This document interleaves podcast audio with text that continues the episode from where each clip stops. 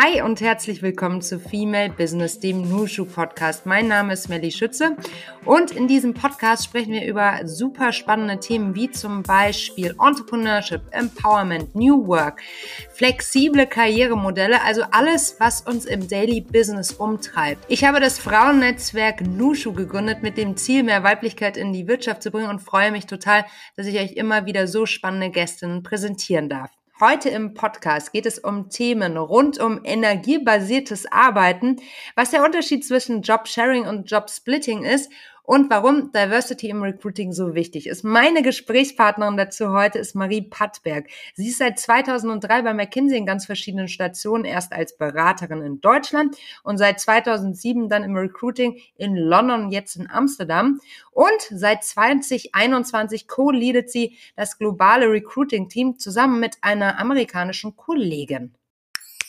Unser langjähriges Partnerunternehmen bei Nushu, McKinsey Company, ist die in Deutschland und weltweit führende Unternehmensberatung für das Topmanagement. Sie unterstützen Unternehmen und Institutionen bei ihren wichtigsten Veränderungen und sie sind sich ganz sicher, je kniffliger die Aufgabe, desto schneller zeigt sich, Teams, die viele unterschiedliche Talente zusammenbringen, erzielen eindeutig die besten Ergebnisse. Deshalb möchte McKinsey nicht auf 50 Prozent des Talentpools verzichten. Ihr Ziel ist es, Frauen für die Beratung zu begeistern und ihnen zu helfen, sich bei McKinsey beruflich und persönlich weiterzuentwickeln. Rund 45 Prozent der neuen Kolleginnen und Kollegen sind weiblich. Und jetzt arbeitet McKinsey daran, noch mehr Diversität in allen Führungspositionen zu erreichen. Durch gerechte Chancen für alle Kolleginnen und Kollegen. Hi und herzlich willkommen. Schön, dass du bei uns bist, liebe Marie. Hallo Melli. Hi, wo erwischen wir dich denn gerade? Ich sitze in Amsterdam in unserem Büro bei McKinsey. In Amsterdam im Büro hast du mhm. denn ein schönes Heißgetränk vor dir? Das habe ich. Ich habe mich an unserer wunderschönen Teebar bedient und mir einen Zitrone-Ingwer-Tee ausgesucht heute Morgen. Zitrone, Ingwer scharf in den Tag, könnte man sagen. Heute ist Donnerstag, es ist 11.07 Uhr gerade. Was hast du heute denn schon erlebt? Uh, gute Frage. Ähm, ich habe meine Kinder zur Schule gebracht heute Morgen. Und die sind äh, sieben. Ich habe Zwillinge, die sind sieben und einen kleinen Sohn, der ist fünf. Dem muss ich da ein paar Bücher vorlesen. Dann war ich beim äh, Chiropraktiker. Da gehe ich ab und zu mal hin. Dann bin ich mit meinem Fahrrad ins Büro gefahren und äh, habe mir meine E-Mails angeguckt und durchgearbeitet. Und dann ist auch schon 11.07 Uhr, ne? Genau. Ja. Und hier bin ich. Da bist du. Schön, dass du da bist, Marie. Du hast ja ähm, einen sehr spannenden Werdegang, schon viel beruflich, ja, gerockt, kann man sagen. Und ähm, ich möchte aber über ein ganz besonders spannendes Thema aus meiner Sicht mit dir sprechen. Und zwar teilst du dir ja seit 2021 mit deiner Kollegin Blair aus den USA mhm. die Position Global Leader Talent Attraction bei McKinsey. So. Mhm. Und wir sprechen daher eher über einen Job Split als einen Job Share. Mhm. Kannst du uns einmal den Unterschied zwischen Job, äh, Job Share und Job Split erläutern? Mhm. Also, wenn man über Jobsharing nachdenkt, denkt man wahrscheinlich erst immer daran, es ist ein Job, den teilt man sich. Also alle beide arbeiten dann in einem Teilzeitmodell. Ähm, so fing es ehrlich gesagt auch mit uns beiden an. Also es ist eine Kollegin, mit der ich schon lange zusammenarbeite und wir hatten das irgendwann mal uns überlegt, dass wir irgendwie Lust hätten, wenn diese Position mal frei äh, werden würde, dass wir die gerne zusammen machen äh, würden, weil wir eben beide kleine Kinder haben und auch ein bisschen mehr Zeit mit den Kindern verbringen äh, wollen. Aber dadurch, dass bei uns in der Firma gerade sehr viel los ist, dass wir sehr stark wachsen, dass wir viele spannende Themen haben, haben wir uns jetzt eben dafür entschieden, in den letzten Monaten quasi beide Vollzeit zu arbeiten und haben uns die Themen aufgeteilt. Also wir arbeiten nicht in einem Teilzeitmodell und teilen uns eine Rolle, sondern weil die Rolle im Moment so groß ist, haben wir sie uns geteilt und überblicken da beide unterschiedliche Bereiche. Und das ist prima. Und wir wissen beide in der Zukunft, wenn es vielleicht mal ein bisschen anders aussieht und die äh, Ziele oder die, die Themenfelder weniger geworden sind oder anders geworden sind, dass wir die Flexibilität haben, dann auch in einem Job-Sharing-Modell eventuell zu wechseln. Und das finden wir beide ganz gut, dass wir da diese, diese Flexibilität haben und diese Option in der Zukunft. Das ist total ähm, spannend und wie ich finde auch extrem zeitgemäß. Also dieser agile Ansatz auch in der Karriereplanung und so diesen Ansatz der lebensphasenabhängigen Planung eines, eines beruflichen äh, Daily Business im Endeffekt. Mhm. Ne? Ähm, jetzt würde mich mal interessieren, also ihr arbeitet beide in Vollzeit auf dieser großen globalen Position. Deine Kollegin ist in den USA, ähm, mhm. ähm, was es ja auch nochmal diffiziler macht in der Kommunikation. Da sprechen wir sicherlich gleich nochmal drüber. Aber wie war das denn ursprünglich? War die Vakanz äh, für eine Person gedacht oder war die von vornherein als Jobsplitting sozusagen ausgeschrieben? Nee, die war für eine Person äh, tatsächlich gedacht und die Person, die die Rolle vorher hatte, hat die dann auch alleine ausgefüllt. Ähm, und wir hatten uns dann aber quasi als, als Duo angeboten für die Rolle. Also es war nicht so, dass wir uns beide unabhängig beworben haben, sondern wir haben uns als Duo quasi vorgestellt und gesagt, wir haben Lust dazu, das zusammen zu machen und wir glauben, wir können hier einen großen Beitrag leisten und dann auch mehr machen, als wir vielleicht äh, in der Vergangenheit das dann machen konnten, als es nur eine Person gab. Mhm. Das ist ja ein und sehr, wir können natürlich auch viel mehr abdecken, weil, wie ja. du schon gesagt hast, Melly, die sitzt in Amerika. Heute Morgen war ein gutes Beispiel. Gestern Abend hat sie mit dem Team an einem Dokument gearbeitet. Jetzt, heute Morgen konnte ich übernehmen und schon wieder weitermachen, während die Kollegen in Amerika natürlich noch schlafen. Mhm. Insofern können wir viel mehr auch Zeitzonen natürlich abdecken, weil wir viel mehr quasi 24 Stunden erreichbar sind. Weil wenn ich schlafe, arbeiten die Kollegen noch und genau umgekehrt auch so. Mhm. Es ist ja trotzdem ähm, was, was man erstmal ver, äh, verargumentieren muss. Ich finde es einen mhm. total mutigen Schritt zu sagen, ähm, wir stellen uns einfach als Duo vor. Mhm. Äh, wie habt ihr davon überzeugt, die Position mit zwei Menschen, ergo ja auch doppelten Kosten auszustatten? Wir sind wahnsinnig überzeugungskräftig einfach.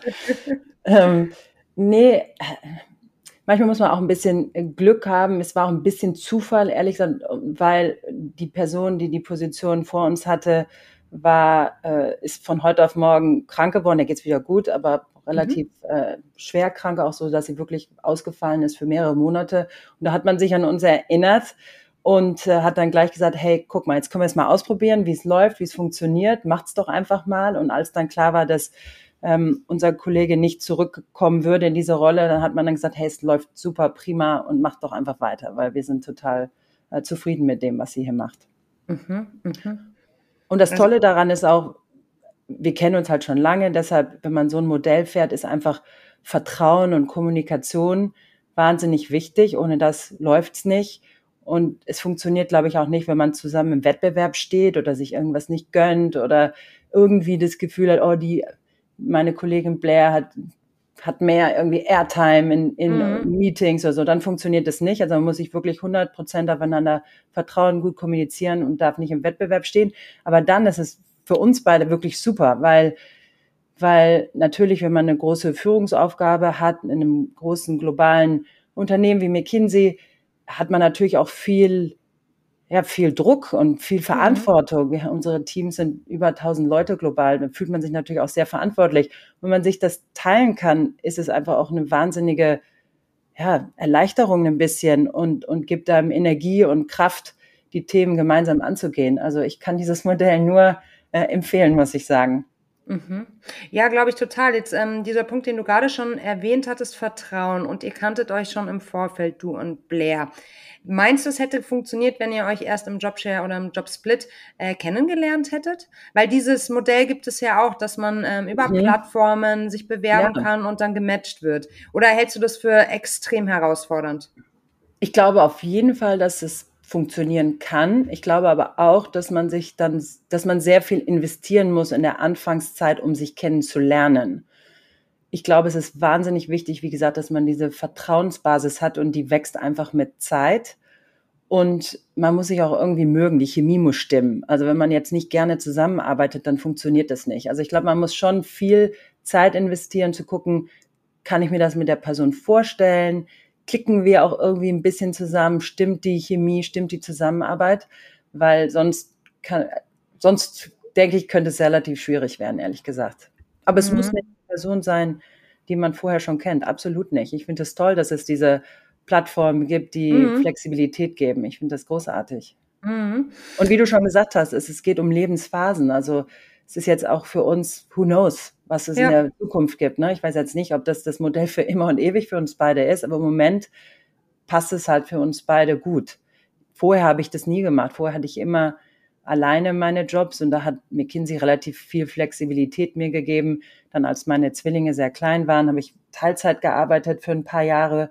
dann aber auch innerhalb eines Jahres öfters mal gesagt, oh, jetzt diesen Monat oder die nächsten zwei Monate weiß ich, muss relativ viel reisen, da kriege ich das nicht hin mit der Teilzeit, könnt ihr mich bitte auf 100 Prozent hochsetzen, dass wenn ich 100 Prozent arbeite, dann wenigstens auch 100 Prozent Gehalt bekomme. Und das war wirklich immer klasse. Das war eine E-Mail an unser super HR-Team und dann haben die das im System umgestellt und dann äh, habe ich dann, wenn es dann sein musste, eben 100 Prozent gearbeitet. Total toll. Und ich weiß ja auch, dass ihr grundsätzlich total viele flexible Jobmodelle mhm. anbietet. Ähm, man kann ja auch den Sommer frei haben regelmäßig. Ja. Wie läuft das, Marie? Ah, das ist das Beste. Das ist natürlich in, der, in der, einer Linienfunktion wie der mein äh, etwas schwieriger, wo man halt für Teams verantwortlich ist. Aber da arbeiten Blair und ich gerade dran zu überlegen, in den nächsten zwei Jahren, dass wir beide mal eine längere Periode im Sommer freimachen können. Aber in der Tat, für unsere Berater und Beraterinnen, die im Projekt basiert arbeiten, haben wir vor, oh, schon vor ganz vielen Jahren etwas eingeführt, das heißt Take Time, wo man eben extra extra Ferientage quasi zukaufen kann. Also man geht im Prinzip im Gehalt ein klein bisschen runter jeden Monat, so dass man dann im Sommer zwei, drei Monate Urlaub machen kann. Und da kenne ich wirklich viele, die das regelmäßig machen und sagen, hey, im Sommer möchte ich Zeit mit meiner Familie, mit meinen Freunden verbringen, möchte ich irgendwie die Welt bereisen oder einfach nur zu Hause, weiß ich nicht, streichen und meine Wohnung renovieren oder was immer es auch ist. Also das ist ein Angebot, was wirklich äh, sehr viele in Anspruch nehmen. Mhm. Ja, ist schön, wenn solche Modelle dann auch genutzt werden. Ich glaube, mhm. viele Unternehmen haben mehr, als man denkt, ne, aber sie werden nicht so wirklich transportiert und kommen nicht an. Umso ja. schöner, dass es, ne? Also, Weil natürlich manche, glaube ich, auch die Angst haben, Melly, so, oh, wie sieht denn das aus, wenn ich jetzt hier mhm. im Sommer frei mache und denken die Leute dann, dann arbeite ich nicht genug oder habe irgendwie nicht den Drive und das ist bei uns halt überhaupt gar nicht. Das ist komplett, äh, komplett normal. Und äh, wie gesagt, machen viele und da guckt keiner irgendwie komisch. Also ich kenne Kollegin in London, die hat das wirklich durchgezogen. Jedes Jahr, drei Monate äh, war die in Amerika bei ihrer Familie und ist dann auch Partnerin geworden, genauso schnell wie alle anderen. Also das hatte überhaupt Stark. keinen Einfluss auf ihre Karriere.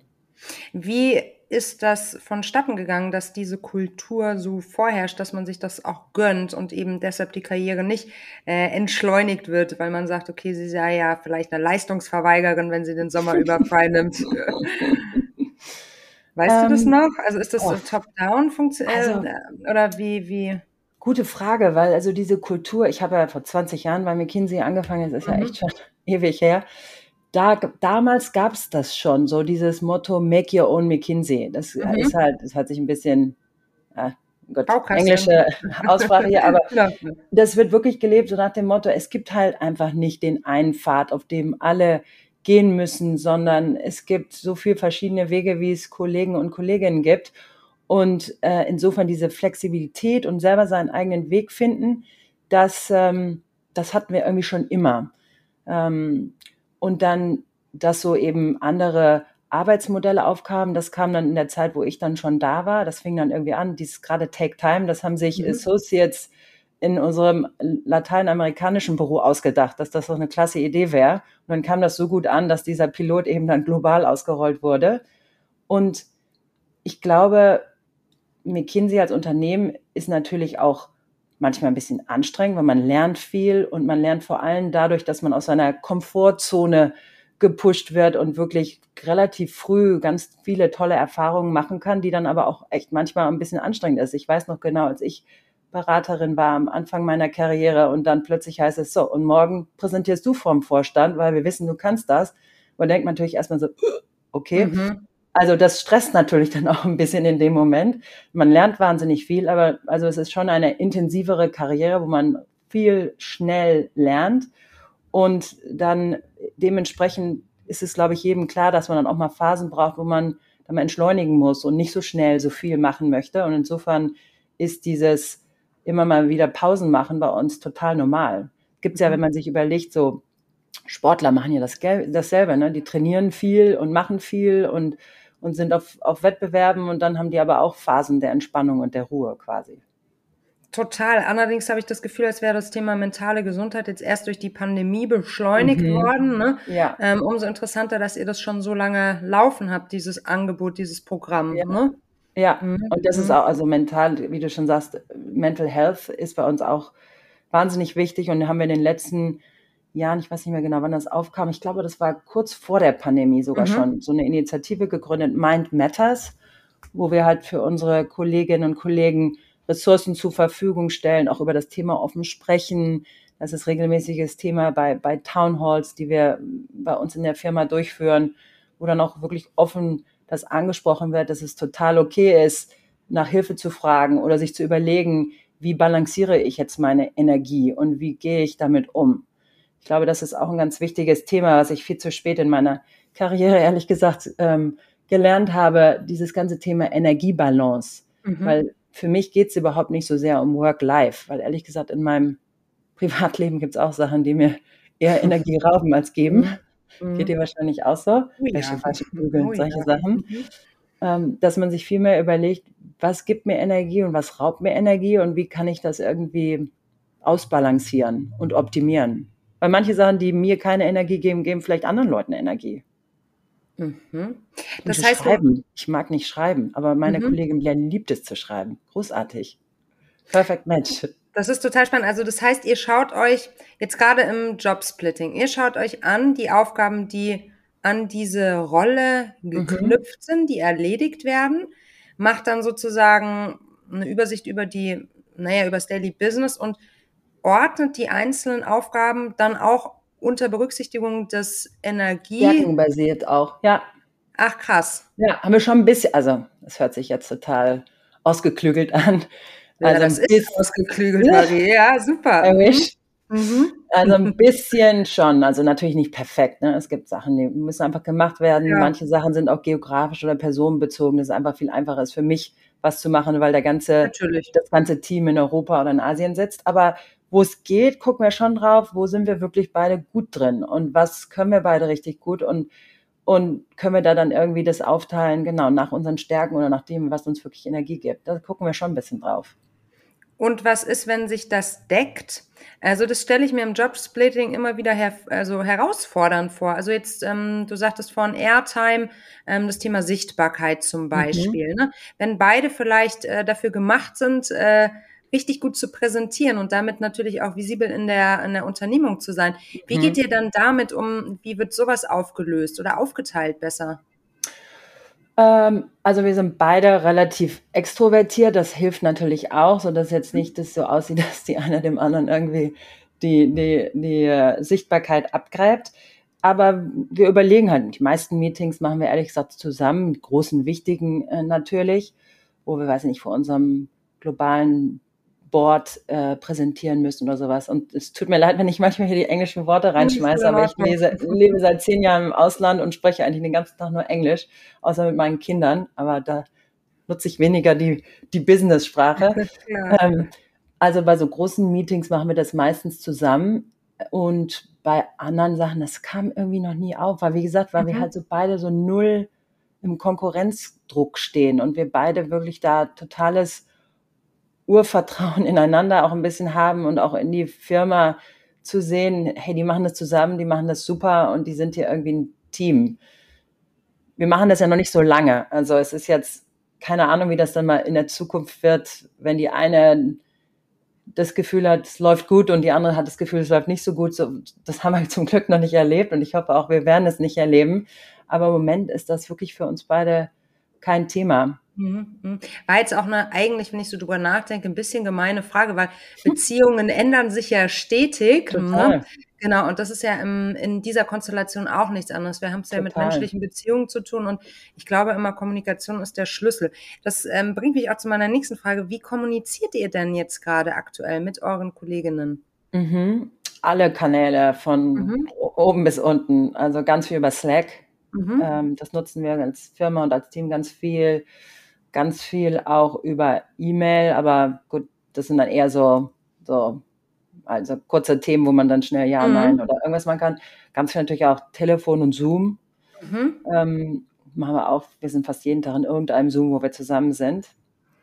Aber wir haben auch ein Team um uns rum, was uns ein bisschen hilft, uns zu dirigieren. Hier brauchen wir dich, hier brauchen wir dich. Also wir haben mhm. so ein äh, Traffic Cop im Hintergrund, die quasi uns auch ein bisschen sagt, hey, wir, braucht, wir brauchen euch jetzt wirklich nicht beide in diesem Meeting, jetzt hier eine reicht. Ähm, mhm. das sind wir auch alles noch ein bisschen am Lernen und Üben, weil wir die Rolle jetzt auch noch nicht so lange haben. Na klar, und ich glaube, das ist auch gar nicht so leicht, dann zu sagen, also ganz bewusst zu sagen, nee, ich gehe da jetzt nicht rein. Ja, ja, schon, genau. Also ich, ich kann das jetzt nur aus meiner Perspektive nachvollziehen. Das heißt, Gründerin willst du ja irgendwie oder hast das Gefühl, du bist ähm, überall gefragt. Ne? Ja. Am Ende des Tages ist es aber auch ein Trugschluss und man wird ja selbst so, zum Bottleneck sozusagen für die eigene ja. Unternehmung und für die KollegInnen. Ja. Und deshalb ist es total wichtig, sich dann auch abzugrenzen und sich selbst nicht so wichtig zu nehmen. Aber das fällt manchmal Absolut. gar nicht so leicht. Äh. Und, und da, also, wo es dann mal Schwierigkeiten gibt, wenn es halt ein super spannendes Thema ist. Und ja. So, beide. Ich will auch. Und das so, nein, du darfst nicht. Da haben wir dann schon mal gesagt, oh Mann, jetzt hast du das Thema und ich wollte doch auch so gerne. Also das ja. haben wir schon mal manchmal. Und dann ist halt dann Überlegung, ja, ist es jetzt äh, quasi unsere Zeit wert, dass wir da beide reingehen, weil es halt uns beide so äh, begeistert.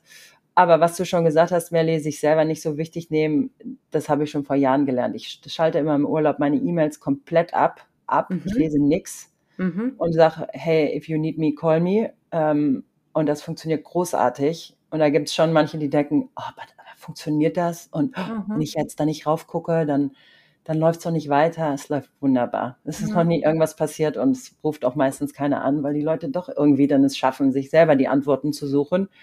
Und äh, ich glaube, das ist total wichtig, sich da nicht selber so wichtig zu nehmen. Ja, ganz interessanter Punkt, weil das Vorurteil besagt ja schon, BeraterInnen sind immer on. Also es nee. gibt nie den, den, den, den Holiday-Mode sozusagen, sondern es ist immer, man ist immer auf Sendung. Hast du das schon auch, also diese Abgrenzung schon vor der, vor der aktuellen äh, Job-Splitting-Konstellation hinbekommen? Weil da stelle ich mir das schon nochmal anders vor, weil man irgendwie das Gefühl hat, man sei ja gecovert. Ja, Nee, habe ich, also ich habe, muss auch gestehen, ich habe es nicht immer gemacht in meiner mhm. Karriere. Ist auch eine Lesson learned, mhm. wenn man älter und weiser wird. Also ich habe damit ungefähr, weiß nicht, vor fünf Jahren oder sowas angefangen, auch als ich dann halt auch eine alleine eine Rolle hatte, einfach zu sagen, ich bin halt jetzt mal weg. Mhm. Und jetzt bin ja auch nicht ewig weg, ja? drei Wochen ja. oder so war das Maximum, wo ich dann mal Sommerurlaub gemacht habe. Bin jetzt mal weg und habe dann natürlich überlegt, wer kann denn hier für mich ein bisschen covern und wer kann ein bisschen mithelfen. Und wie gesagt, man ist ja nicht aus der Welt es ist mhm. ja voll okay, wenn jemand wirklich nicht weiterkommt und sagt, oh, darf ich dich mal kurz anrufen? Aber dieser Anruf ist halt schon noch eine Hemmschwelle, wo die Leute mhm. überlegen, okay, muss ich sie jetzt anrufen oder kann ich sie irgendwie selber hinkriegen? Mhm. Was ich aber nicht kann, was mein Trick ist, ich schalte halt wirklich meine E-Mails aus, weil mein mhm. Telefon, mein Arbeitstelefon ist dasselbe wie mein privates Telefon. Insofern habe ich das halt dabei. Aber ich schalte quasi die E-Mails aus, sodass man nicht dieses rote Icon sieht, 500 mhm. ungelesene Nachrichten, aber das wird mich total verrückt machen, wenn ich das sehen würde. Das könnte ich dann nicht, nicht zu gucken. Total. Ich würde, ja, das kann ich total nachvollziehen. Ich, man ist ja auch neugierig. Also es ist ja nicht nur das Pflichtbewusstsein, sondern es ist ja auch so diese, wenn man seinen Job gerne mag, dann mhm. ja, oder aus also dem Augen, aus dem Sinn. Ne? Ja, genau. Weg ist es. Genau. Also die Qualität des Urlaubs ist wirklich fünfmal so gut. Ja, wirklich. Ja. Also es ist großartig. Ja, also das heißt, du würdest allen, die sozusagen dieses Abgrenzungsthema haben, äh, empfehlen, wirklich aus dem Augen, aus dem Sinn, schalte alles weg, leg's äh, weg, pack's weg, äh, bau dein Homeoffice ab äh, für die Zeit äh, sozusagen, damit es wirklich weg ist. Und dann nochmal ein anderer Gedanke, der mir da jetzt gerade kommt. Ich meine, du hast ja auch eine wahnsinnig äh, wahnsinnige Führungsverantwortung gemeinsam mhm. mit Blair. Also so eine riesige, eine Frau und Mannschaft sozusagen, mhm. ähm, die global unterwegs ist ich überlege gerade, ob das nicht auch der Moment ist, wenn die Chefin absent ist, wo auch Wachstum entstehen kann. Ähm, also Empowerment, weil man sich dann vielleicht selbst ähm, noch mehr zutraut in der Sekunde. Klar, weißt du? Klar. Mhm. Das aber, und, und, man ist natürlich auch Vorbild. Weißt mhm. du, wenn man selber immer on ist und nie mal sich gönnt, wirklich rauszugehen und Urlaub zu machen, dann denken die anderen, oh, ist das jetzt hier die Erwartungshaltung? Mhm. Und das ist es ja nicht. Und es ist einfach so wichtig, die Welt ist heutzutage so schnelllebig mit Zoom, das saugt so viel Energie auch aus Leuten raus und dieses ja. Back-to-Back in irgendwie Calls und Meetings zu sitzen, da muss man einfach auch mal Pause machen. Ich finde, das ja. ist total wichtig und da hat man auch eine, eine Vorbildfunktion. Und ich glaube wirklich fest daran, man kann so viel selbst bestimmen und viele trauen sich das einfach nicht zu, zu sagen, hier, das sind meine, das, das das geht, das geht nicht, da habe ich Lust zu, das raubt mir Energie, können wir da nicht irgendwie eine andere Möglichkeit für finden oder sich zu überlegen, welche Arbeitszeiten habe ich, was sind da meine, meine Grenzen. Ich arbeite natürlich viel mit Amerika zusammen, aber ich sage immer ganz klar, zwischen sechs und acht mache ich gar nichts, weil mhm. da bringe ich meine Kinder ins Bett. Mhm. Und das klappt auch. Aber wenn ich nichts sagen würde und nicht darauf bestehen würde, kannst du sicher sein, dass da dann ist dann ein Call da von 6 bis 6.30 und dann von ja. 6.30 bis 7, weil halt Amerika so viel Overlap hat man da nicht. Aber es ist überhaupt gar kein Problem zu sagen, mhm. 6 bis 8 geht einfach überhaupt nichts. Mhm. Ja, das ist ähm, auch so, Empowerment ist ja auch viel Selbstermächtigung, also nicht nur Total. strukturell, ne, sondern auch ganz Total. viel Selbstermächtigung. Und das passt auch wieder gut zu dem Thema, das du vorhin gesagt hattest, ne, euer sozusagen Bausteinprinzip, Bild hier on mhm. McKinsey, ähm, mhm. ist natürlich eine wunderbare Möglichkeit, wenn man weiß, was man will. Ne? Dann ja. kann man, ja. Ähm, hast du das Gefühl, also ich meine, du hast ja wahrscheinlich auch schon extrem viele Recruiting-Gespräche geführt in den letzten Jahren. Hast du eine Zahl für uns, wie viele das oh waren? Gott. Hast du das mal für dich überschlagen? Oh Gott, nee, habe ich noch nie gemacht. Aber wäre mal interessant zu machen. Oh, Tausende, glaube ich. Ja, Tausende. also sicherlich, oder? Ähm, das würde mich jetzt mal fragen, also äh, interessieren, wie ist das denn so in den, in den Gesprächen? Ähm, merkst du da so ein erstark, erstarkendes äh, Selbstbewusstsein in Bezug auf, das will ich, das will ich nicht? Also ich kann auch genau benennen, wie ich mir deine Karriere bei McKinsey zum Beispiel vorstelle. Mhm. Ähm Unterschiedlich, ehrlich gesagt. Mhm. Es gibt manche, die wissen wirklich ganz genau, was sie wollen. Da habe ich nie dazu gezählt. Ich wusste überhaupt nicht, was ich wollte. Und deshalb bin ich auch zu McKinsey gegangen, weil ich nicht wusste, was ich wollte und dachte, ach, das war solide. Das ist solide, genau. Da habe ich wahnsinnig viele Möglichkeiten, verschiedene Dinge auszuprobieren und äh, kann mal ein bisschen rumgucken in verschiedene Industrien und Bereiche. Das war auch, hat auch genauso That's geklappt. Das war mhm. großartig. Mhm. Also unterschiedlich. Manche wissen es wirklich genau und andere gar nicht. Und was ich ganz viel sehe, wir machen ja auch wahnsinnig viel beim Thema Diversity und ja. irgendwie da, dafür sorgen, dass McKinsey wirklich die, die Diversifizierung, ich kann kein Deutsch, äh, die Diversity, ich sage jetzt einfach auf Englisch, ähm, widerspiegelt, die wir auch in den Gesellschaften sehen, in denen wir quasi anwesend sind und arbeiten. Da machen wir wahnsinnig viel und entsprechend auch zum Beispiel viele Events, um, um Kandidatinnen anzusprechen. Und da sehe ich es schon noch sehr oft, dass Kandidatinnen sagen, oh, ich weiß nicht so richtig, was ich will und kann ich das? Und denkst du wirklich, ihr hättet Interesse an mir, wenn ich mich jetzt bewerbe? Und ich sage mal, ja, ja, ja, bitte, glaub an dich und, und zweifel nicht und, äh, und, und versuch's einfach, weil man verliert ja nichts, wenn man Sachen versucht. Nee, man verliert nichts. Gleichzeitig ist es natürlich, ihr seid eine Adresse, ne? Also mhm. das ähm, ist natürlich doch was, was viele erstmal vielleicht einschüchtert, ne? Stimmt. Mhm, mhm, Stimmt. Da mhm. arbeiten wir auch stark dran, zu sehen, wie, wie können wir irgendwie mehr inklusiv rüberkommen und, und rüberkommen, dass wir wirklich offen sind für, für alle Arten von Profile und nicht nur die BWLer, die mhm. halt schon immer wussten, dass sie in die Beratung gehen wollen, sondern dass wir wirklich, wir haben Leute aus allen Bereichen, die du dir vorstellen kannst, Melly, auch alle Karrierestufen ist. Wir stellen ja nicht nur einen von der Universität direkt, sondern auch Leute, die ein bisschen Arbeitserfahrung kommen. Also wir, wir freuen uns über jeden, der sich bewirbt. Das ist doch mal eine schöne Message an alle da draußen, die gerade sagen, hm, jetzt haben wir ja auch kurz vorm Sommer und da halte ich eh vor, ich nehme ein bisschen Zeit, um mich umzuschauen. Das mhm. ist ja auch mhm. manchmal so eine Reflexionszeit, ne, wenn man dann mal im Off im Urlaub ist. Jetzt würde mich noch mal interessieren, wenn du hast du vielleicht Tipps für uns parat, wenn, wenn so dieses, ja, ich weiß nicht, wie man das formulieren soll. Also ich stelle mir vor, dass viele eben eine Barriere haben hinsichtlich der Formulierung der eigenen Wünsche, gerade im also im Bewerbungsprozess. Build Your Own McKinsey, ich gehe da hin und sage, du, ich will von vornherein nur 32 Stunden arbeiten. Ähm, würdest du BewerberInnen empfehlen, das trotzdem zu machen, also so klar zu kommunizieren, direkt zu Beginn auch? Ähm, also ja, wir haben gerade auf der Seniorenebene haben wir schon Kandidaten und Kandidatinnen, die sagen, ich, hey, ich arbeite gerade in Teilzeit und möchte mhm. gerne weiterhin in Teilzeit arbeiten. Das ist natürlich gut, dass man das vorab bespricht und zu gucken, funktioniert das oder nicht in dem Bereich, wo man anfangen möchte. Wir haben auch ganz viele Kandidaten, ehrlich gesagt, die sagen von Anfang an, diese Industrie interessiert mich wahnsinnig, da möchte ich gerne äh, reingehen und die sich dann gleich für unsere Digital Practice bewerben oder für unsere Marketing äh, Practice oder Risk, also wir haben da verschiedene. Und andere, die sagen, ich weiß nicht so richtig und ich lasse mich ein bisschen treiben und mal gucken.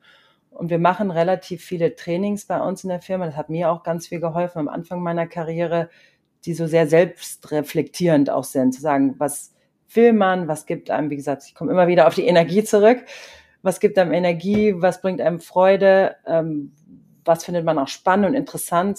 Manchmal fängt man mit irgendwas an und wusste gar nicht vorher, wie spannend das Thema eigentlich ist und sagt dann, wow, hier möchte ich jetzt meine Karriere irgendwie weiter dran verfolgen. Ich habe ehrlich gesagt nie an Recruiting gedacht, als ich mhm. studiert habe. Ich hätte nie dir sagen können, hey, ich lande mal im Recruiting, das ist mein Ziel. Ich bin da so reingestolpert, weil ich es eben relativ viel gemacht habe als Beraterin und es hat mir Spaß gemacht und dann ich bin da auch völlig zufällig reingestolpert, muss ich gestehen. Ich würde würd dir jetzt gerne sagen, es war ein lang ausgetüftelter Plan, aber mhm. es war es nicht. Ich hatte nach einem Projekt im Ausland gesucht und war auf der falschen Seite gelandet und dann das Einzige, was dann irgendwie hochkam, war, uh, eine Recruiting-Rolle. Dann habe ich das gelesen und es war echt so ein, so ein, so ein Inspirationsblitz, wirklich, mhm. wo ich gesagt habe, wow, genau das ist das, was ich jetzt machen möchte. Haben auch alle wie gesagt, bist du verrückt, das passt doch überhaupt nicht. Warum gehst du denn jetzt in eine Recruiting-Rolle? Ich hatte gerade mein MBA bei INSEAD fertig gemacht, aber es passte für mich. Habe ich echt, da habe ich wirklich auf mein Bauchgefühl gehört und gesagt, ich mache das jetzt, probiere das jetzt. Und ich weiß, die Firma ist flexibel. Wenn es nicht das Richtige ist, kann ich auch wieder zurückgehen. Mhm. Ich glaube, man soll sich da gar nicht mal so sehr unter Druck setzen, dass man genau wissen muss, wie sieht jetzt meine Karriere in den nächsten Jahren aus, welche Schritte muss ich jetzt gehen, um dahin zu kommen. Ich glaube, wenn man zu viel, zu weit nach vorne guckt, dann wird es auch stressig, weil man vielleicht nicht immer so ganz genau weiß und das ist vollkommen in Ordnung. Ich denke immer so in zwei Jahresabschnitten. Was will ich in den nächsten zwei Jahren mhm. machen, erreichen? Wie will ich mich da fühlen? Äh, und, äh, und bin ich in den nächsten zwei Jahren noch glücklich? Das frage ich mich meistens immer so im Januar kann ich mir das für die nächsten zwei Jahre noch vorstellen, da wo ich jetzt bin. Und schreibst du das dann nieder oder wie gehst du nee, da vor? Mhm. Aber das könnte man eigentlich mal machen. Ich schreibe es nicht auf. Mhm. Äh, Wäre aber, glaube ich, wahrscheinlich eine interessante Übung und dann auch mal rückblickend zu gucken, mhm. hat sich das dann wirklich auch so äh, entwickelt. Mhm. Also du, guter, du, guter Tipp, nehme ich mir mit mhm. für den nächsten Januar. Du, das heißt, du visualisierst jetzt gerade eher, ähm, wo du vielleicht in zwei Jahren sein möchtest oder machst du einfach eine Überprüfung des Status quo? Genau, Überprüfung des Status quo kann ich mir, natürlich ein bisschen nach vorne gesponnen, mhm. wie denke ich, dass es die nächsten zwei Jahre läuft und kann ich mir vorstellen, dass ich, dass mir das noch, dass mich das noch begeistert. Und für mich heißt begeistern auch, dass ich noch was lerne. Das ist ja bei uns bei der Firma ganz wichtig. Und wenn ich gefragt werde, warum ich so lange hier geblieben bin, ich glaube, ein ganz wichtiger Aspekt für mich ist, dass es mir halt nie langweilig geworden ist, dass ich nie das Gefühl hatte, ich lerne nichts mehr. Mhm. Und das ist immer das, wo ich mich frage, lerne ich in den nächsten zwei Jahren noch was? Oder mhm. nicht. Mhm. Apropos Learning oder Lernen, ähm, es ist ja doch auch hilfreich, vielleicht an der einen oder anderen Seite ähm, begleitet zu werden von MentorInnen oder mhm. SponsorInnen. Ja. Ähm, auch da, das ist auch eins deiner äh, Lieblingsthemen. Ne? Was bedeutet Richtig. das für dich genau und warum ist es wichtig, beides zu haben? Und vielleicht kannst du es nochmal abgrenzen. Also Sponsorship versus Mentorship. Also man kann von beiden wahnsinnig viel lernen. Der Hauptunterschied für mich ist immer, dass ein Sponsor mir wirklich Möglichkeiten eröffnet, die ich vielleicht alleine sonst nicht so hätte oder nicht so Zugang zu hätte. Also ein Sponsor guckt aktiv mit dir mit, wo, wie positioniere ich dich jetzt, wie helfe ich dir, welchen Leuten stelle ich dich jetzt äh, vor, in welche Meetings nehme ich dich jetzt mit, wo lasse ich dich mal präsentieren, dass die Leute dich kennenlernen. Also Sponsoren, Sponsoren sind wahnsinnig wichtig und man sagt auch manchmal, Frauen sind over-mentored und under-sponsored, dass es halt viele mhm. Leute gibt, Mentoren mit guten Ratschlägen, die einem irgendwie Tipps geben auf dem Weg und helfen vielleicht Möglichkeiten abzuwägen aber die einem nicht Türen öffnen. Und ich, es ist für jeden wichtig, nicht nur für Frauen Sponsoren zu haben. Es gibt, ich habe es nie irgendwie empirisch belegt, aber also es gibt niemanden auf der Welt, der nicht einen Sponsor hatte. Kann ich mir nicht vorstellen, dass es irgendjemanden in irgendeiner Leadership-Position gibt, der nicht gesponsert wurde von jedem, jemanden irgendwann in der Karriere. Insofern ist das ganz wichtig. Und da kann man auch selber ein bisschen aktiv werden. Also ich werde auch oft gefragt bei unseren so Frauen-Events, die wir machen oder Recruiting-Events allgemein, wie kriege ich denn einen Sponsor? Wo finde ich den denn? Mhm. Und also, was glaube ich nicht so gut funktioniert, ist, wenn man wohin geht und sagt, hey, willst du mein Sponsor sein? Und man noch nie mit der Person irgendwie eine Beziehung hatte. Ich glaube, das ist eher schwierig. man, Sponsoren für mich haben sich immer ergeben aus eben Zusammenarbeit mit Leuten, äh, wo man dann gemerkt hat, hey, das, der ist oder die ist schon ein bisschen weiter als ich, die kann mir helfen, wir haben zusammengearbeitet, es klappt gut, wir vertrauen uns total und man merkt dann, dass die ein bisschen mitzieht. Also es kommt ganz oft, oder für mich ist es ganz oft aus vorheriger Zusammenarbeit gekommen. Man kann sich da aber auch Hilfe holen, dass man sich halt bei einem Mentor erkundigt und sagt, oh, ich habe das Gefühl, ich habe jetzt niemanden, der mich hier sponsert, wie kann ich denn hier vorgehen? Dass man dann eben vielleicht auch die Zusammenarbeit mit bestimmten Leuten sucht oder sich meldet und sagt, ich möchte, ich habe ein bisschen extra Zeit, ich möchte mich in einem Projekt involvieren oder möchte bei einer anderen Initiative mitmachen äh, und sich dann eben was aussucht, wo man denkt, hey, die Person könnte vielleicht mal ein guter Sponsor für mich werden. Also da kann man schon auch ein bisschen selber aktiv werden. Mhm. Und wir checken das auch bei McKinsey. Bei uns gibt es jedes Jahr einen globalen Mentorship und Sponsorship Survey, wo halt jeder in der Firma gefragt wird, egal wie, lang dabei, egal welche Rolle, wer sind deine Mentoren und wer sind deine Sponsoren, um eben zu gucken, dass wir nicht große Gaps haben, dass es halt nicht Leute gibt, die total unter, untergesponsert sind. Und äh, da gehen dann unsere Teams, wir haben große Teams, die nennen, heißen bei uns Professional Development Kollegen, die helfen halt unseren Kolleginnen und Kollegen, sich weiterzuentwickeln und zu überlegen, wie der Karrierepfad quasi aussehen könnte. Die helfen dann zu sagen, hey, wir haben hier irgendwie gesehen, da hast du nichts. Wie fühlst du dich denn damit und können wir dir ein bisschen helfen? Können wir dich vielleicht auf Studien, äh, also auf Klientenstudien ähm, schicken, wo wir wissen, da sind Leute, die sind richtig gute Sponsoren, dann lernst du die mal kennen, kannst mit denen mal zusammenarbeiten. Also da achten wir ganz stark drauf bei McKinsey. Also das ist ja wahnsinnig spannend. Das heißt, es ist wirklich, also eine Mentoring-Position, dass die vielleicht benannt wird, okay, aber so dieses Sponsoring, dass das ja. wirklich auch benannt wird. Also ich benenne, ja. ich fange jetzt ähm, an, wir arbeiten zusammen auf einem äh, Projekt, ich bin äh, Junior, ich finde es total großartig, was du machst, Marie, und dann muss ich dich ja aber trotzdem irgendwann fragen, wenn ich, wenn du mich kennengelernt hast, hast du Lust, meine Sponsorin zu sein? Korrekt? Ja. Es oder ist das gar ich nicht weiß so ritualisiert? Es nicht. Ich habe das nie gemacht, ehrlich gesagt. Es ist jetzt hm? nicht so, äh, dass das dann irgendwo hinterlegt ist. Das ergibt sich schon noch ein bisschen normal, aber mhm. es wird, wie gesagt, es wird schon abgefragt. Ich werde jedes Jahr gefragt, wer sind denn, hast du Sponsoren? Und wenn mhm. ja, wer sind die denn? Krass. Und dann wird auch genauso auf der anderen Seite dann geguckt, dass unsere Partnerinnen und Partner global, wen sponsern die denn so? Sponsern die mhm. auch Leute, die vielleicht ein bisschen anders sind als sie, einen anderen Hintergrund haben? Sponsoren, die überhaupt sponsoren Sie überhaupt welche? Oder gibt es Partnerinnen und Partner, die keine haben, wo man dann sagt, hm, mhm. könnte ja ein bisschen besser werden. Guck mhm. doch mal rum, wem kannst du denn vielleicht ein bisschen helfen in seiner Karriere? Also da wird schon drauf geguckt. Aber es ist jetzt mhm. nicht so ein formaler Prozess, ja. dass das dann auf meinem Profil steht, oh, Marie hat die drei Sponsoren. Also so ist es nicht. Mhm. Ja, damit werden Netzwerke nochmal besser ersichtlich, ne? Mhm, absolut, mhm. absolut. Und, Und das ist halt auch spannend zu sehen, gibt es jetzt die Männer, die nur die Männer sponsor, äh, mhm. sponsorieren oder, oder die Frauen nur die Frauen, äh, ist es ja auch wichtig, dass man ein diverses Netzwerk um sich baut. Ich glaube, das macht einen besser, egal in welcher Position man ist, auch wenn man quasi eine Führungsposition hat, wenn man sich nur mit Leuten umgibt, die gleich sind wie man selber und gleich denken wie man selber, wird man ja auch überhaupt nicht herausgefordert und auch mal kritisch, vielleicht kriegt man mal ein kritisches Feedback, wenn sich, wenn alle gleich denken wie man selber. Deshalb Total. ist es auch für mich als Führungsposition, äh, Führungsperson wichtig, da Leute um mich herum zu haben, die auch ein bisschen anders sind als ich. Mhm. Wie ist das eigentlich bei euch ähm, in der Zusammenarbeit, also zwischen dir und Blair? Ähm, mhm. Challenged ihr euch auch gegenseitig richtig?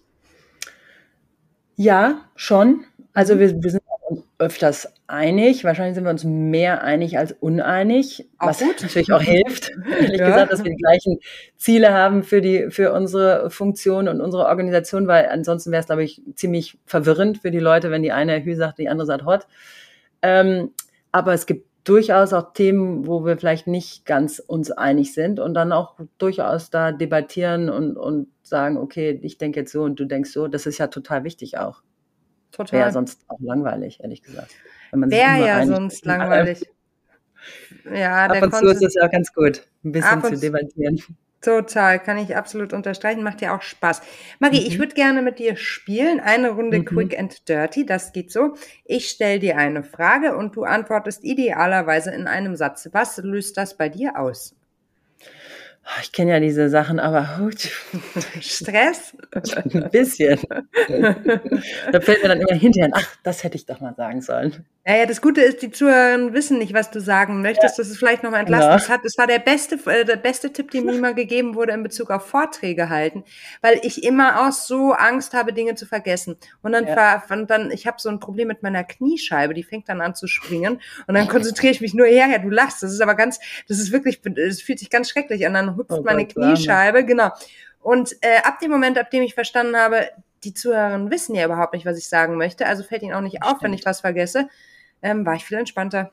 Naja. Okay. Mindset, genau. Also, Frage Nummer eins.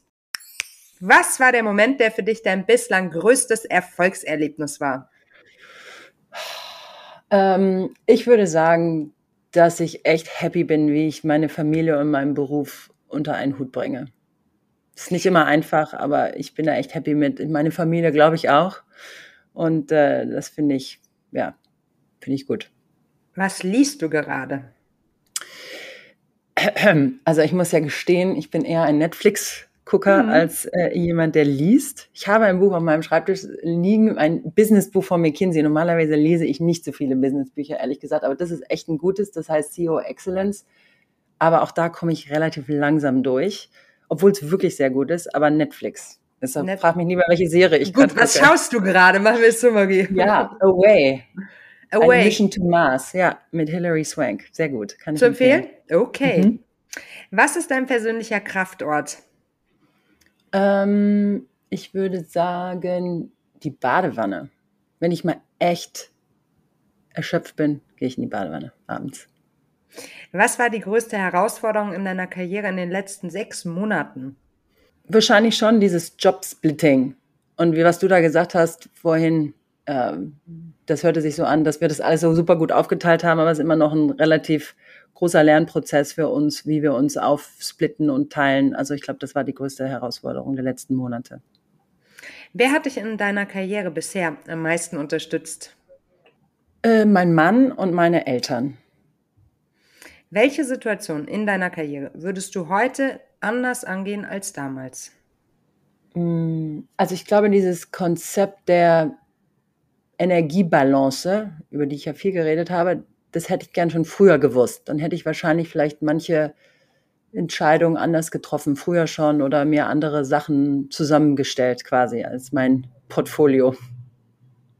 Was war dein größtes Learning in den letzten zwei Jahren? Mmh, größtes Learning.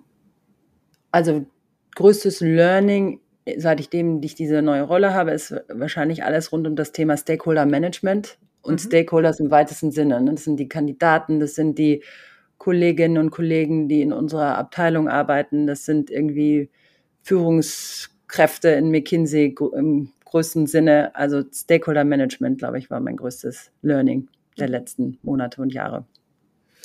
Wenn du eine Sache auf der Welt sofort ändern könntest, welche wäre das?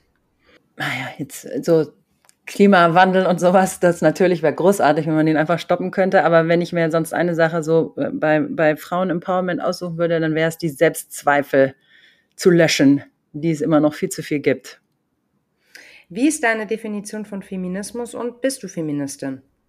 Ähm, meine Definition ist, dass einfach jeder alles sein kann, was er will und man sich nicht zurückgehalten fühlen muss von irgendwie Erwartungen der Gesellschaft, die an einen gestellt werden. Und absolute, absolut bin ich Feministin, natürlich. Vielen Dank, Marie. Das war total spannend und ich bin ganz äh, gespannt, welche Learnings und ähm, Erfolge ihr auch noch feiern und erleben werdet gemeinsam im Jobsplitting bei McKinsey. Finde ich ganz, ganz toll. So Danke, das gerne. So sollte das doch äh, viel häufiger gelebt werden. Ne? Mhm. Ne? Hat mhm. Spaß gemacht. Danke. Tschüss. Vielen Dank, dass du uns dein Ohr geschenkt hast. Ich fand, es war eine sehr, sehr schöne Folge mit Marie. Lass uns gerne eine Bewertung oder ein Abo da.